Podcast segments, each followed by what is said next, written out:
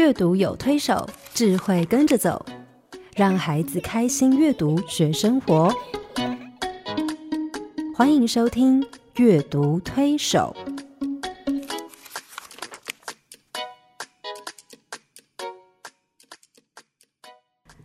各位朋友好，我是黄乃玉。各位听众朋友，大家好，我是刘青燕，欢迎您再次加入阅读推手的行列。是，嗯我们呃这这一年呃在谈品格啊，嗯。我们呃上一次谈到这个喜乐阿妈，嗯。我就想到说，我们常常在祝福别人的时候都说平安喜乐，嗯。啊平安当然我想大家都要的嘛，是。就是哎，可是那个喜乐到底是跟快乐或是什么有什么不一样对。哈？嗯，我觉得呃，喜乐阿妈是一个非常特别的人，就是为了写故事，我曾经去看过他哈，嗯。才啊，虽然他后来老年有点失智了哈，但我在收集很多的资料，然后跟他相处的过程，我其实呃非常的感动，因为其实他是一个非常喜乐的人，嗯。人如其名，嗯。他那个喜乐是那种完全发自内心的，不会被环境左右影响的喜乐。从圣灵来的，是，我觉得是呃，可能是真的从信仰而来的那种喜乐的力量。你知道，他整个创立育幼院的过程，他其实是遇到很多的挫折跟困境，甚嗯甚至育幼院常常处在一个经费不足的状态。嗯嗯可是他完全不会担心，嗯他心里面有一个非常稳定的力量，让他可以很正面的、很开心的去面对每一件事，甚至每一个啊身体有病痛的孩子。好嗯嗯他只要看到那些孩子，他脸上永远是有笑容的，嗯嗯常常给那些孩子拥抱。嗯嗯，然后他只要看到有人跟他聊天，他脸上永远挂着笑容。是他的那种发自内心的嗯那种、那种喜乐，其实是我其实很好奇，嗯就是说他怎么 可能可以做得到？因为老实说，我自己都做不到。是，我常常有时候遇到一些事与 愿违的状况的时候，我就想说啊，怎么会这样？然后你会开始沮丧或者生气等等。嗯嗯，但是我觉得，呃，喜乐阿嬷她展现出来那个喜乐的力量，其实是是让我真非常佩服。不容易。嗯其实圣经也不过叫我们常常喜乐，是并没有叫我们 always 总是喜乐啊。那对听你讲这个喜乐阿嬷就是一个 always，嗯，她就是一直在那个 joy 啊那种呃那种喜乐那种满足里面。所以我们今天来谈一谈喜乐。嗯真的，尤其在这个年初嘛，哈，大家都觉得平安喜乐，平安喜乐。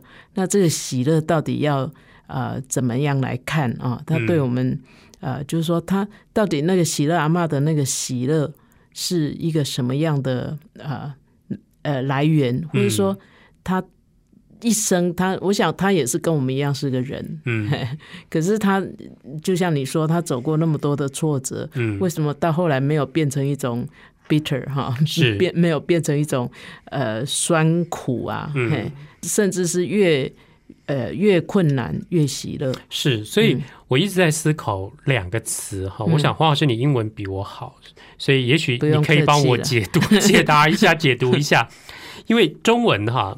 中文大概喜乐快乐，我们大概会把它意义联想在、联想在一起，嗯就是说好像喜乐快乐的喜乐跟快乐这两个词好像意义上差不多，嗯。但英文分得很清楚是两个不同的字，嗯。喜乐是用 joy，对。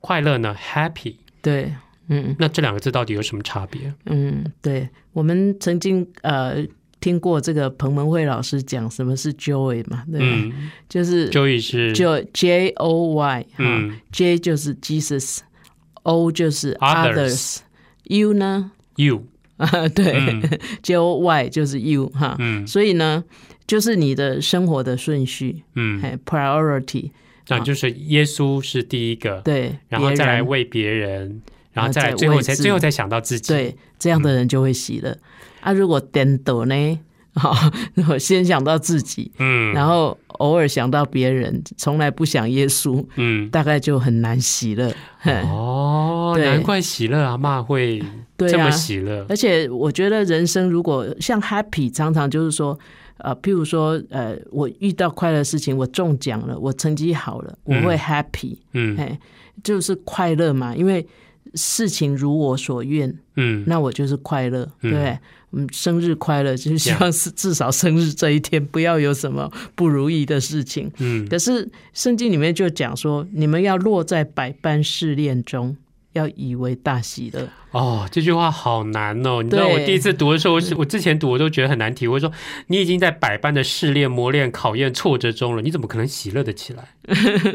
对，所以这个一定是 J O Y 啊，嗯就是 joy，、嗯一定是顺序上面，我们就要想。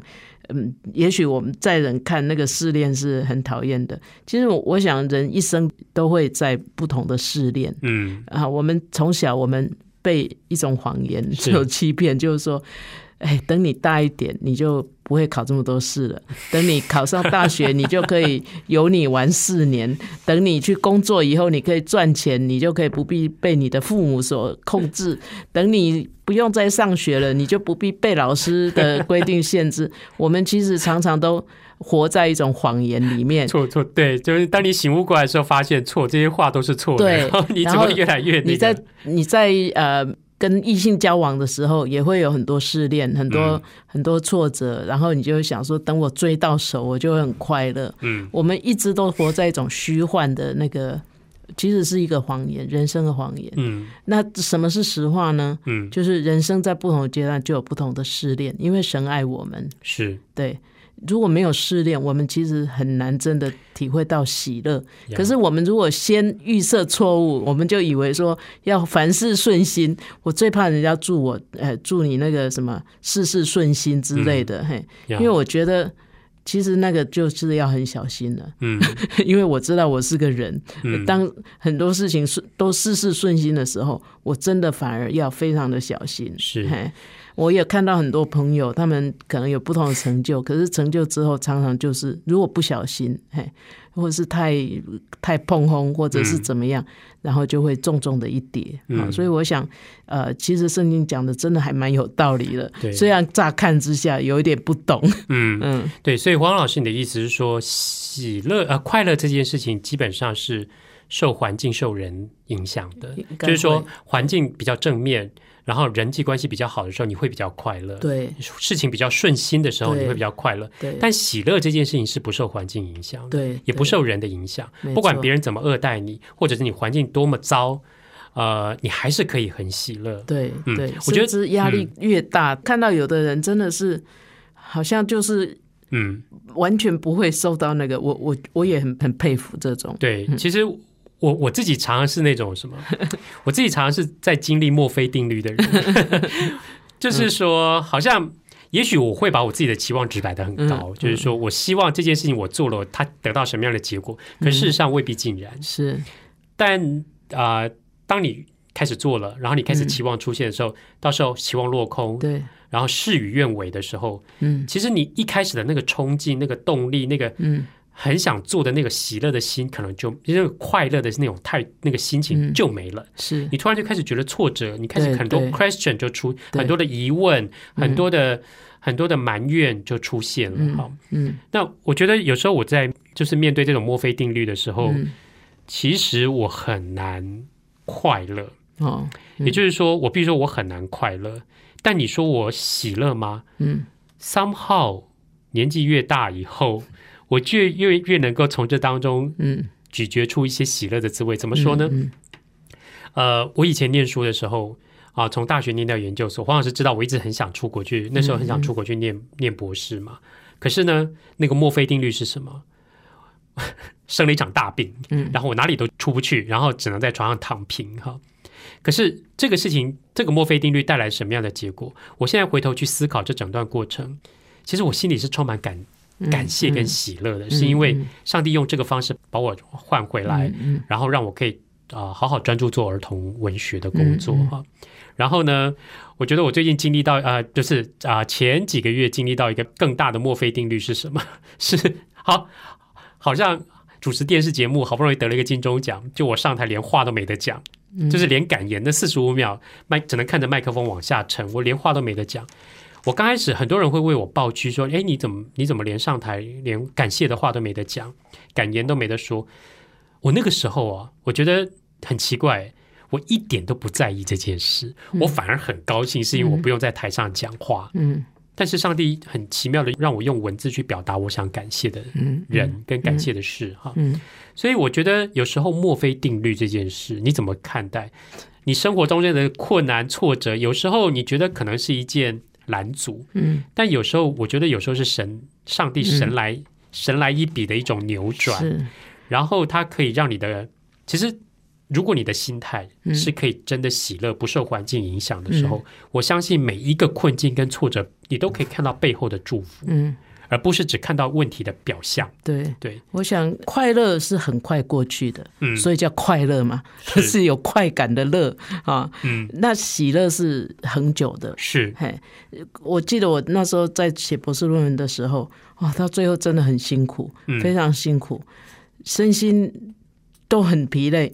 我以为我那个口试完，我会不晓得要怎么高兴，嗯，可是我口试完呢，那口尾给我恭喜之后，我在走回家的路上，我那快乐已经没有了，因为我马上想到再来嗯，要面对的事情。是，我那时候一路走，一路很惊讶，我这么长久的辛苦，为什么我以为的那个快乐是那么的短？嗯，我觉得我在那一刻有很深的体悟，我就觉得说，其实我们就是活在一个谎言、自欺欺人的那个嗯，呃呃故事里面，以为怎样会很快乐。那那个喜乐呢？我我有一个很好的朋友，其实我以前是很不信什么上帝、耶稣的，因为我觉得没有知识的人才要去 听那个神话。嗯嗯，那我我记得呃，我其实我信耶稣，让很多人都真的是跌跌破眼眼镜。镜，可是我坦白说，真正影响我的那一位朋友，他其实是在一个很辛苦的状态。嗯我们都在美国念书，然后他们也没有呃经济来源，没有奖学金，嗯，然后他们的生活是很辛苦的。是，可是呢，呃，相对于那些经济还不错、功课什么都很 OK 的人，嗯嗯，我反而在这个人身上，我这个朋友身上，我看到说，天哪！如果我是他的话，我可能会怎样怎样，我可能就不念了，我可能就怎样怎样。嗯嗯嗯，可是我真的在他身上看到那个喜乐，他可以用很小很小的一些事情，他就可以非常。我反正我是被他那个呃困境中的那个喜乐说服了，是，所以要信主对我来讲好像就很自然的。嗯，前面很多人跟我讲，他因为信了主，他得到什么好处，他因此得到什么，我反而觉得说，熟那是你的事。嗯可是我当我看到一个人在那么辛苦的生活环境之下，他就是从内心里面，那个真的是嗯从圣灵来的，从内心里面的那种喜乐，嗯，我真的无话可说，我也不再辩论了。对那个之前谁要跟我传福音，我一定跟他辩到他撞撞墙。对所以我想那个喜乐是没有什么外事外力可以夺走的。对，可是快乐呢，不要别人多，你自己一下子就因为快嘛，嗯，一下那个 happy 其实就是一下就很容易就过去了，然后你就会想再更多。更多的快乐，，对对，你就会在想、啊，所以他需要更多环境的刺激，让对他变得更快乐。对对，然后嗯。可能胃口越大，可是越不容易快乐。是，我们大人就是这样的，对，所以嗯。喜乐其实是一种内在生命的自然流露。是，对，它既然是一种怎么讲内在生命的本质的话，其实应该有一个由内而外的力量，嗯，才能够展现那个喜乐。对，那那个由内而外的力量，可能就是我觉得就是你刚刚说的 J O Y 的那个顺序、嗯，j e s u s 就是耶稣摆在、嗯信仰摆在前上面帝最是 O 呢，你开始为 others 为别人着想，最后想到自己。嗯，对，如果是这样的话，我们现在嗯的教育都倒倒过来啊，当然都倒过来、啊，所以就嗯很少看到有喜乐。对大家就越来越追求快乐，每个人都想要快乐。对，可是追求快乐的代价是你必须去啊、营造更多环境的刺激，追求环境更更多的物质的东，西。可能最快就是毒品啊。是啊，为什么年轻人他家庭也很好，可能学业、学校什么都很好，不然就他还是要去接触毒品呢？不然就是接就是追求名牌啊。对那你那个东西拥有的都是短暂的快乐，。对对，可是你真的能够让你可以很久的喜乐吗？嗯，我觉得我们今天要来好好谈一谈的是，我们怎么帮助孩子，让他可以一辈子不受外在的影响，嗯，不受环境的影响，不被剥夺，嗯而他可以一辈子非常的喜乐。嗯嗯，好，我们先休息一会儿。为什么从来没有人来过大熊的家？那小老鼠为什么千方百计要闯进大熊家呢？完全对比的两个人又如何成为好妈鸡？让我们听听金钟奖主持人戚燕老师怎么说。古典音乐台阅读宝盒独家订购专线：零四二二六零三九七七。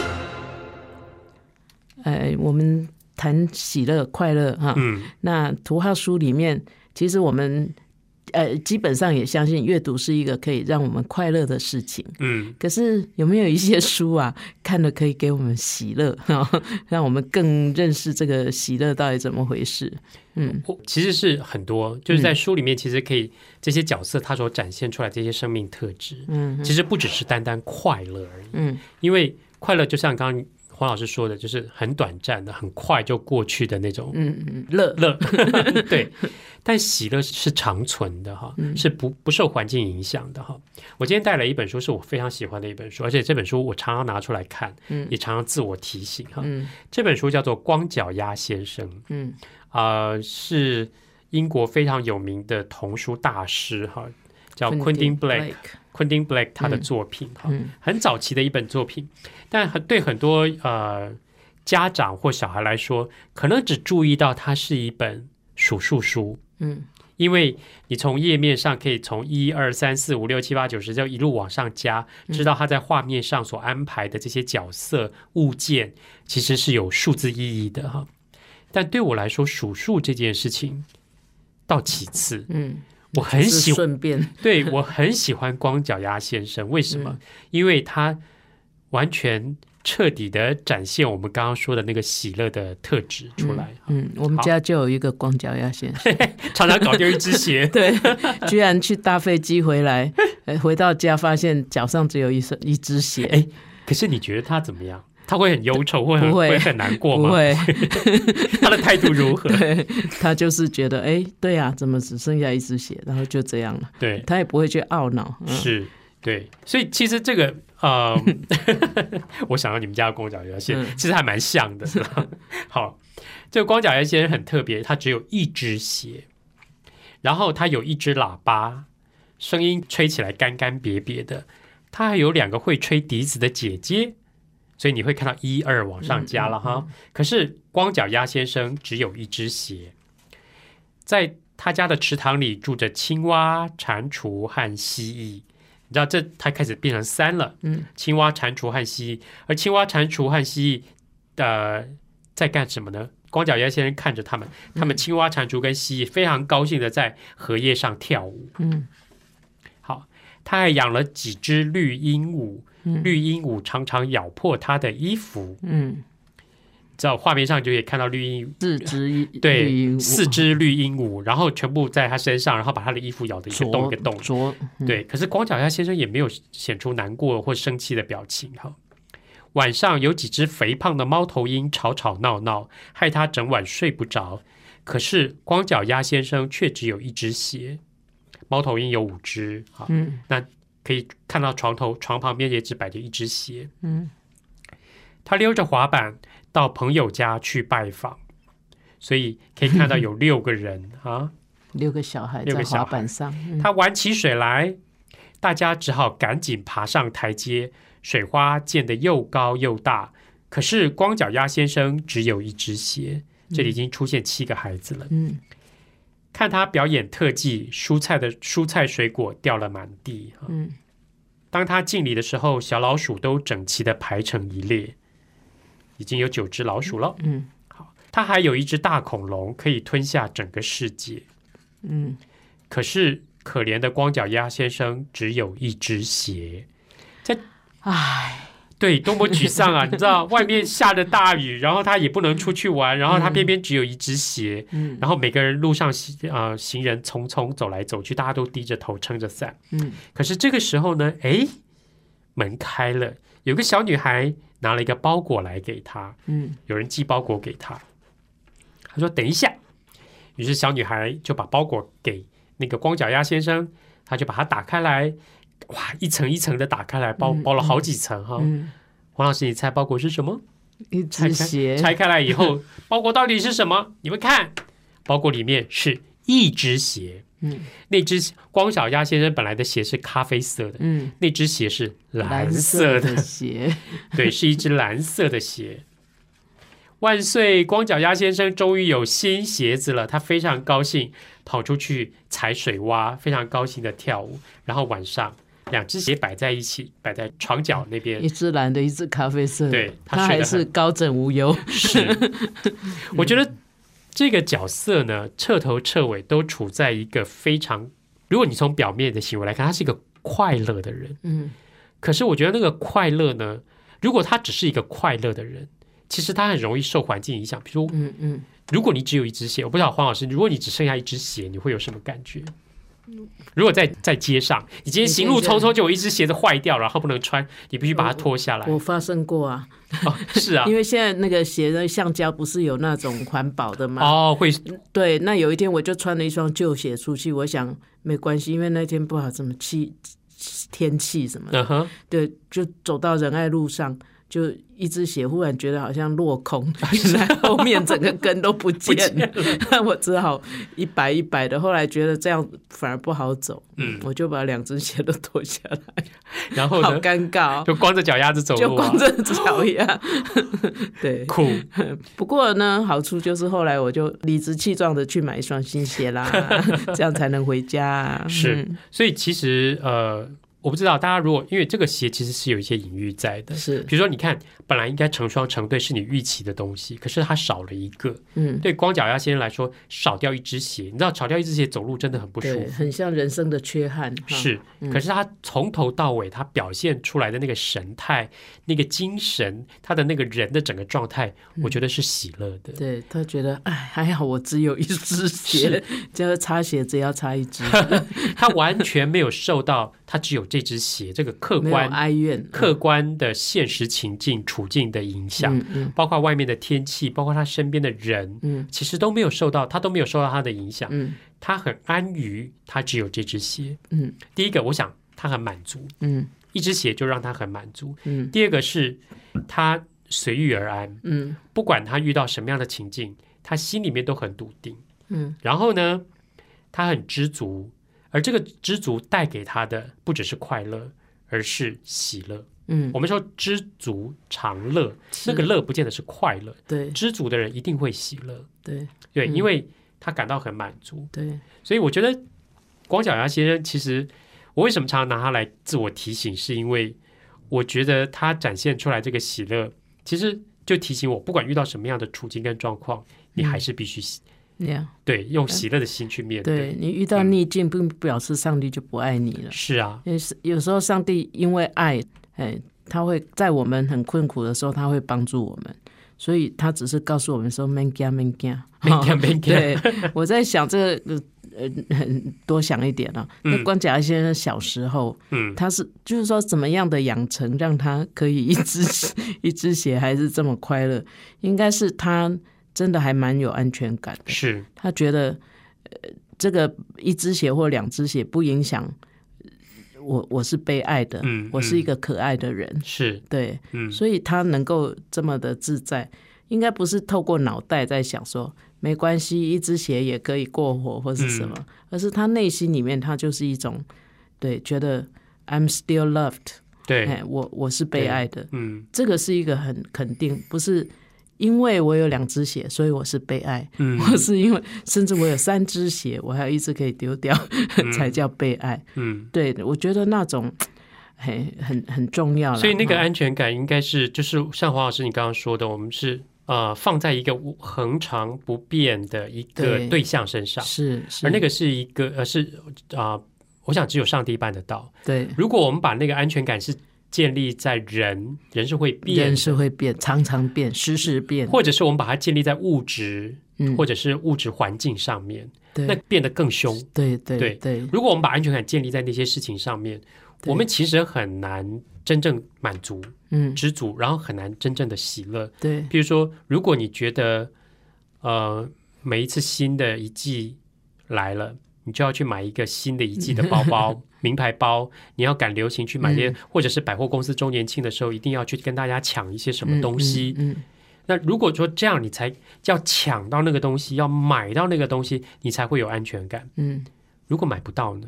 嗯，如果这个东西不存在呢，就很痛苦。就会很痛苦，嗯你就没有办法喜乐。嗯光脚丫先生只有一只鞋，嗯但是他的安全感并不建立在人或者是客观环境上面。嗯而我觉得你黄老师刚刚说的很好，他怎么被养成嗯现在的这个状态？嗯我想，如果我们每个人从小可以把那个爱跟安全感的基础嗯放在一个对的对象身上，嗯他是不会改变的，嗯他是可以源源不断爱你的，嗯，他是可以给你十足安全感的。对，那我相信每个人都可以觉得很喜乐。是。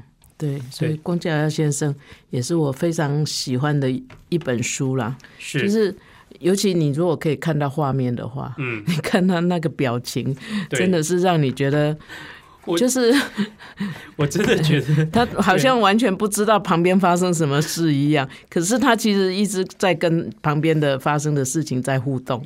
甚至你知道，我们有个小朋友很好玩。我在跟他们分享这本书的时候，有个小朋友说：“我觉得光脚的先生根本就是个智障。”我说：“为什么？”他说：“嗯他怎么可能会？”我说：“一般正常人不会有他这样的反应。嗯”好，那我后来就顺着他的话题去看，我说：“那你为什么觉得光小儿先生好？如果你说的成立，他是一个智障，嗯。所以他会因为这样一点点东西他就满足的话，那我们去看看真正那些智能障碍的孩子，他是不是比较容易喜乐呢？嗯。是我必须说，嗯。他们一点点东西就会让他们很开心，嗯。一点人家一点点关心，一点点小小的礼物，呃，一点点关爱，他就会非常满足，非常开心。嗯那为什么我们这些智能正常的人，我们就要更不开心，嗯嗯更不喜乐？嗯我们是不是心情也，呃我们的心，我们的期望值是不是可以放的跟他们一样？嗯这样我们是不是可以就就可以相对而言就可以更喜乐？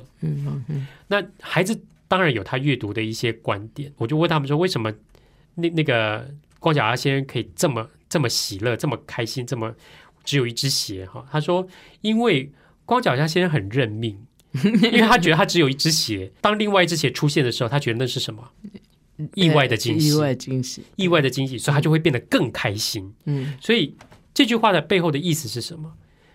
其实光脚丫先生是一个呃，是一个完全随遇而安的人。嗯嗯。环境怎么样，他就接受；嗯。环境给他什么，他就接受。嗯。他不会因为呃环境没有达到他的期望值，或者是墨菲定律，或者是事与愿违，嗯。他就会非常的沮丧，非常的难过，嗯。好，对然后觉得日子过不下去。这样这个时候也是对整个社会一个很好的提醒。是其实人真正需要不多，想要太多。是对，所以我们，而且我觉得有时候那个快乐哈是比较出来的。嗯嗯我分数比你高，我就比较快乐；我考的学校比你好，我就快乐。嗯可我其实也教过前段班跟后不段班的学生，嗯我发现其实后段班的有时候老师多给他们一些爱，他们就会感受到。前段班的已经得到老师太多的关注，跟社会太多的资源，嗯。他们反而就就理所当然的，嘿，反而不不会不会感觉到他是很很很足够的，对，嗯。所以我我有时候觉得说，我们在呃，就是说在面对孩子的时候，我们自己也常常要想到那个需要跟想要的不一样，是，要不然你如果想要大过需要，嗯，可能常常就你就一直觉得你在缺乏的状态，对对。缺乏就会让人家不快乐。对，嗯，好，我们刚刚看到光脚丫先生，对不对？我觉得图画书创作者呢，常常会用这样的角色来给我们很多的啊、提醒，甚至看到一些嗯示范跟榜样嗯。啊。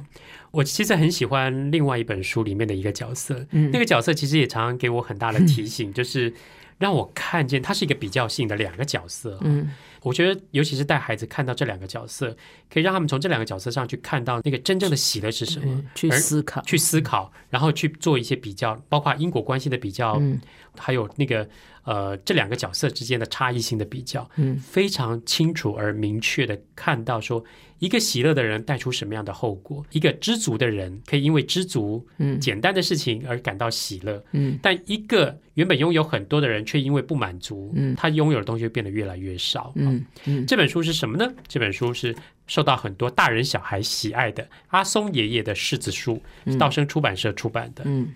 阿松爷爷呢种了一棵柿子，柿子树呢上面结了满满的又香又甜的柿子。他有一天坐在柿子树底下，在那边吃柿子，然后邻居的小朋友在那边看。看的每个人垂涎欲滴呀、可是阿松爷爷说：“啊，你们想吃吗？门儿都没有，这是我辛苦种的柿子，谁都别想吃哈。”有一天，阿松爷爷家的隔壁搬来一个老奶奶，她叫哎呦奶奶。哎呦奶奶呢？为什么叫阿佑奶奶？她的口头禅叫做哎呦。所以她看到阿松爷爷就说：“哎呦，阿松爷爷，你好多好多的柿子，这柿子看起来又大又甜呐、阿松爷爷说：“怎么样？你想吃吗？”嗯嗯，门儿都没有。如果你想要的话，这个柿子递给你好了。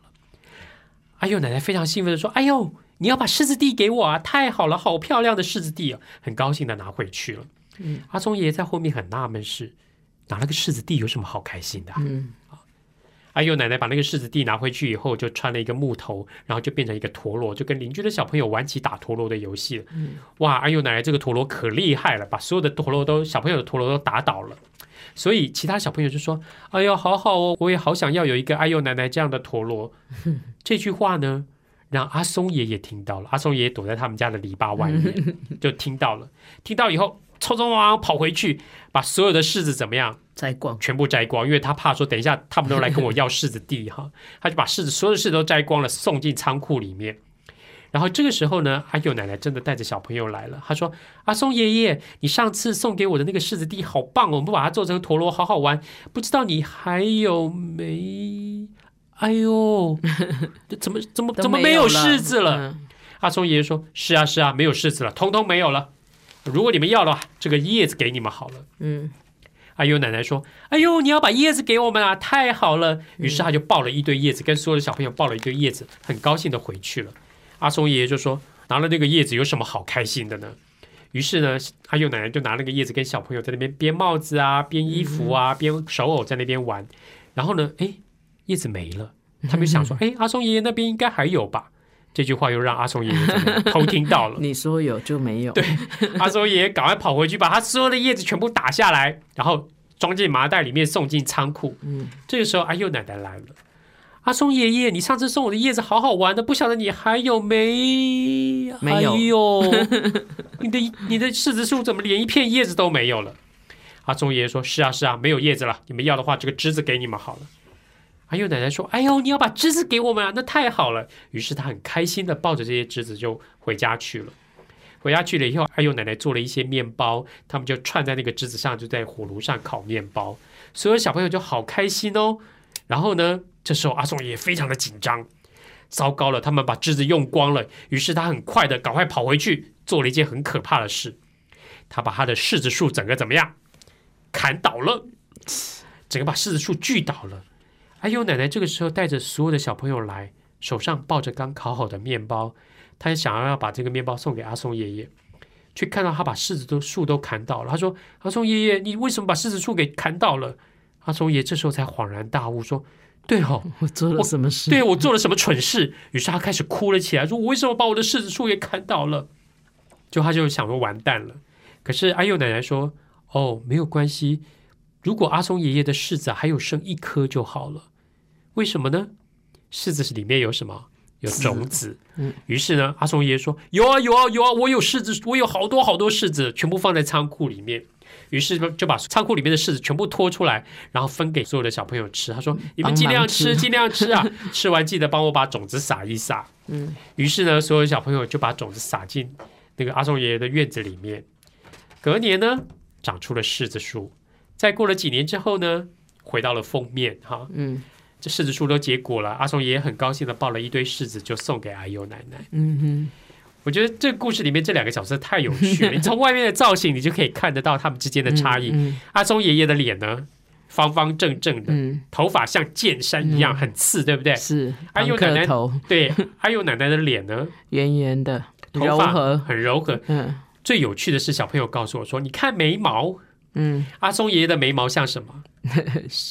闪电。嗯对，那阿佑奶奶的眉毛呢，像一座桥一样弯弯的。嗯嗯阿松爷爷的总是愁眉苦脸，阿佑奶奶呢，总是笑嘻嘻。嗯我觉得这两个角色其实呈现出来你在面对事情的态度上。嗯阿佑奶奶为什么可以总是笑嘻嘻？嗯，因为她呃，就是我觉得是一个谦卑的心呢，因为他觉得呃，反正所有的呃，我遇到所有的事情，呃，反正没有什么过不去的。我觉得人如果够谦卑的话，他其实不会觉得会过不去。可是像像这个爷爷呢，嗯，他就是没有安全感嘛，是他就是觉得说我一定要为自己留下什么，我很他很怕没有了，是，他很怕缺乏，对，所以那种呃战斗的心情，嗯。让他很难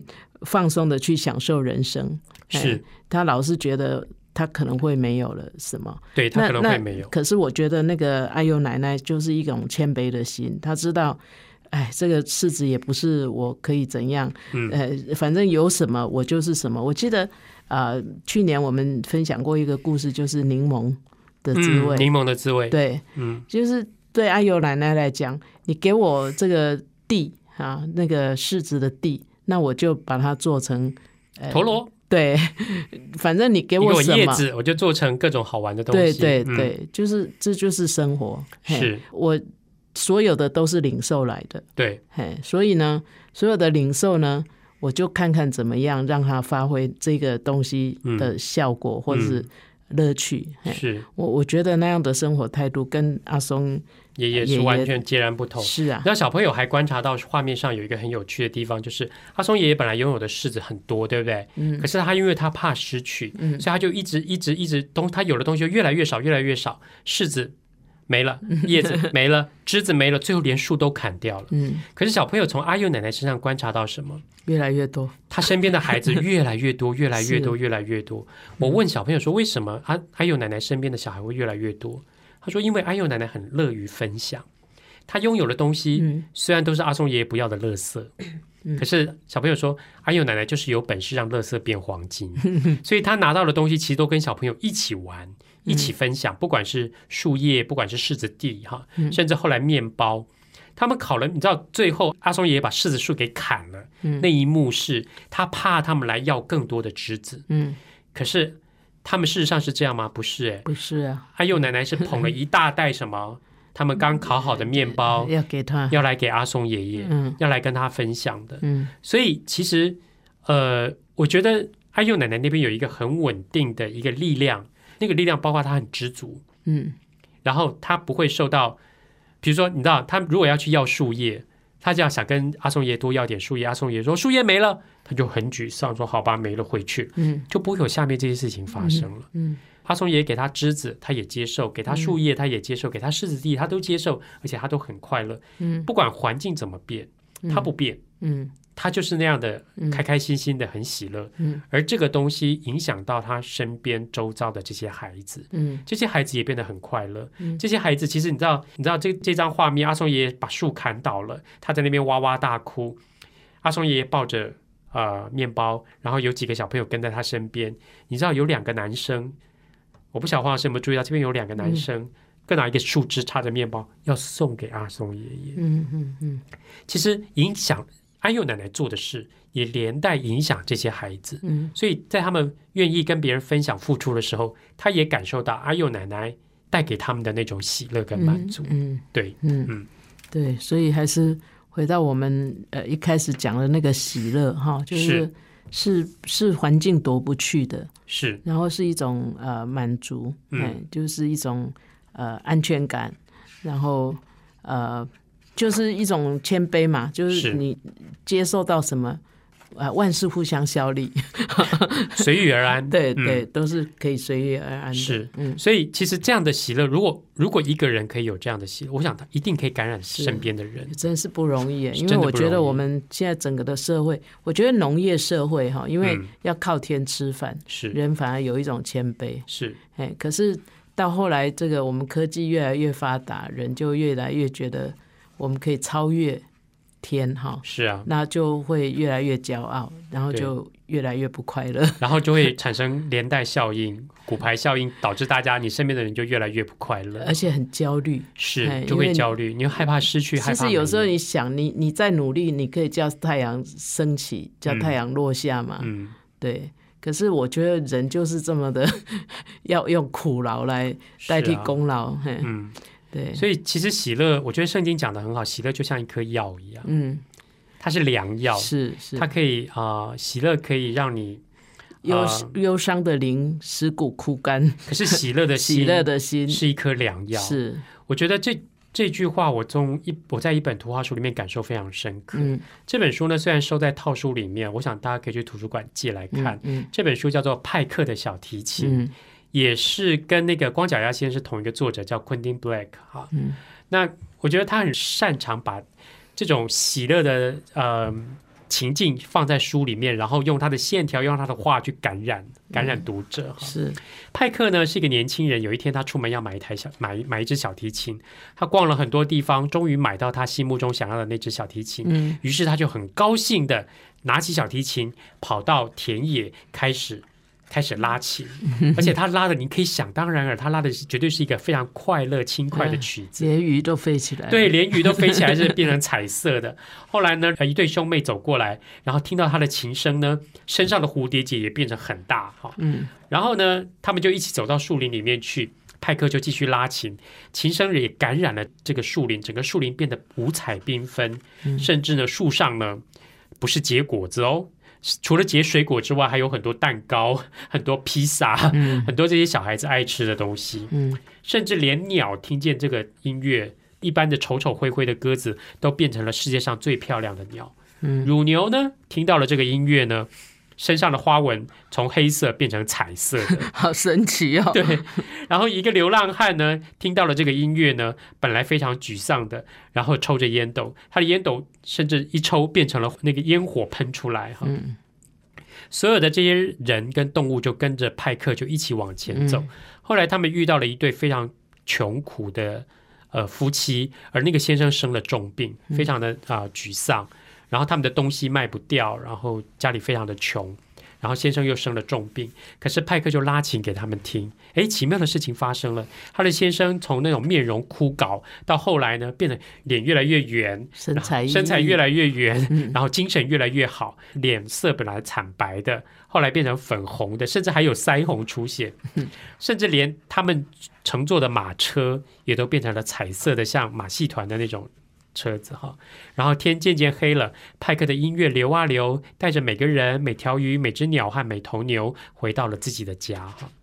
那这本书其实创作者用流动的线条去呈现那个流动的音乐，嗯而派克一个人的喜乐，透过音乐分享出来，是影响到他身边的每一个人、嗯每一个动物，影响他的环境。所以我常常觉得，喜乐这件事情不是让环境来影响我们，而是我们主动出击去影响环境，嗯用我们的心态，用我们的态度，嗯用我们的那种喜乐的心去去改变我们身边的环境，改变我们身边的人。嗯你怎么看待这些事情？你怎么看待这些带给你挫折、悲伤、难过、困苦的环境或者是人？嗯而你用一个比较正面的心态去面对他们的时候，我相信这些看似不可改变的现实处境。或者是人也都可以因为你的喜乐而改变，嗯。对你的意义来说会变得很不同。是。嗯，对啊，我觉得喜乐去影响别人，不是你有意的，是，你越有意，就越可能嘿 就越影响不到。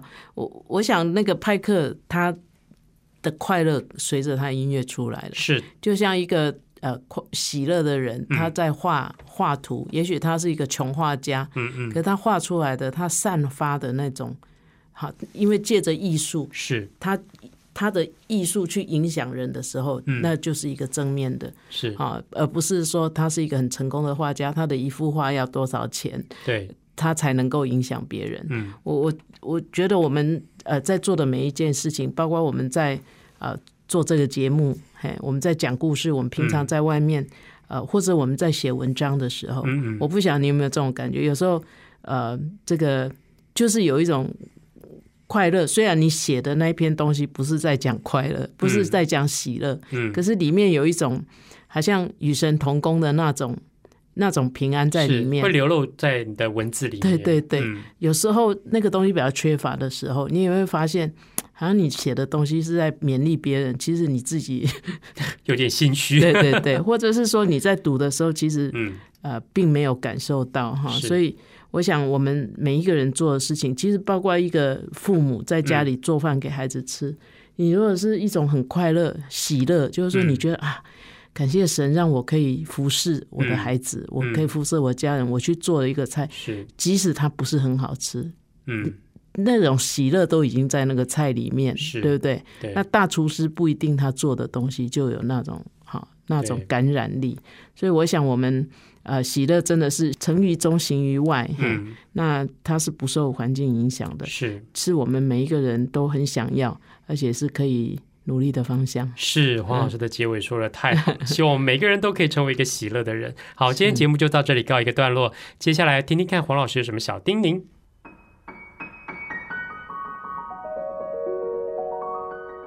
乃玉老师的阅读小叮咛。各位朋友，我们谈到喜乐，就是它不受外界的环境哈呃影响哈，在心里的那一种 joy 哈。有没有想过，图画书真的也可以帮助孩子来培养喜乐呢？因为培养喜乐很重要，就是说在生活上呢，孩子要学会面对挫折哈。因为我们毕竟是人嘛，有时候遇到挫折，就会好像觉得失去了那个喜乐哈。其实孩子的挫折常常又因为他讲不清楚，哈，所以那个情绪呢，就用哭闹来发泄。好，那要帮助孩子度过这些挫折，我们除了关心他，也要让孩子能够慢慢呃区别自己的情绪，哈，呃，找出这个情绪的原因。有的孩子表达力不好，讲不清楚，他就哭叫，哈。那可是图画书里面哈，其实有很多部分可以让孩子学到哈，像我们啊在节目里面分享的这些故事哈，你就看到哇，这个爷爷他快乐的时候他是怎么样，这个奶奶她快乐的时候是怎么样，嘿，那慢慢的你不要小看这些呃点点滴滴哈，你会发现说，当孩子他有一种情绪出来的时候，当他快要呃，陷入那个 挫折或者是绝望的时候，那他在书上他读到的东西就会跑出来，就会在他心里面让他开始知道说他怎么样去把那个挫折啊呃能够说出来。当他能够说出来，他就已经面对了。当他面对了挫折，他就会产生更多的喜乐。我想，呃，每一个人都有内在喜乐的原因，因为我们是神造的，神已经把那个东西给我们了。问题是我们有没有那个能力，哈，有没有那个心思去支取它？本节目由 FM 九七点七台中古典音乐台制作播出，邀您一同享受阅读，丰富孩子的生命。如果你对这个节目有任何想法、建议，我们都很欢迎你在 Apple Podcast 留言打分评星，也邀请你订阅这个节目，并分享给身边的朋友。感谢您的收听，我们下集再见，拜拜。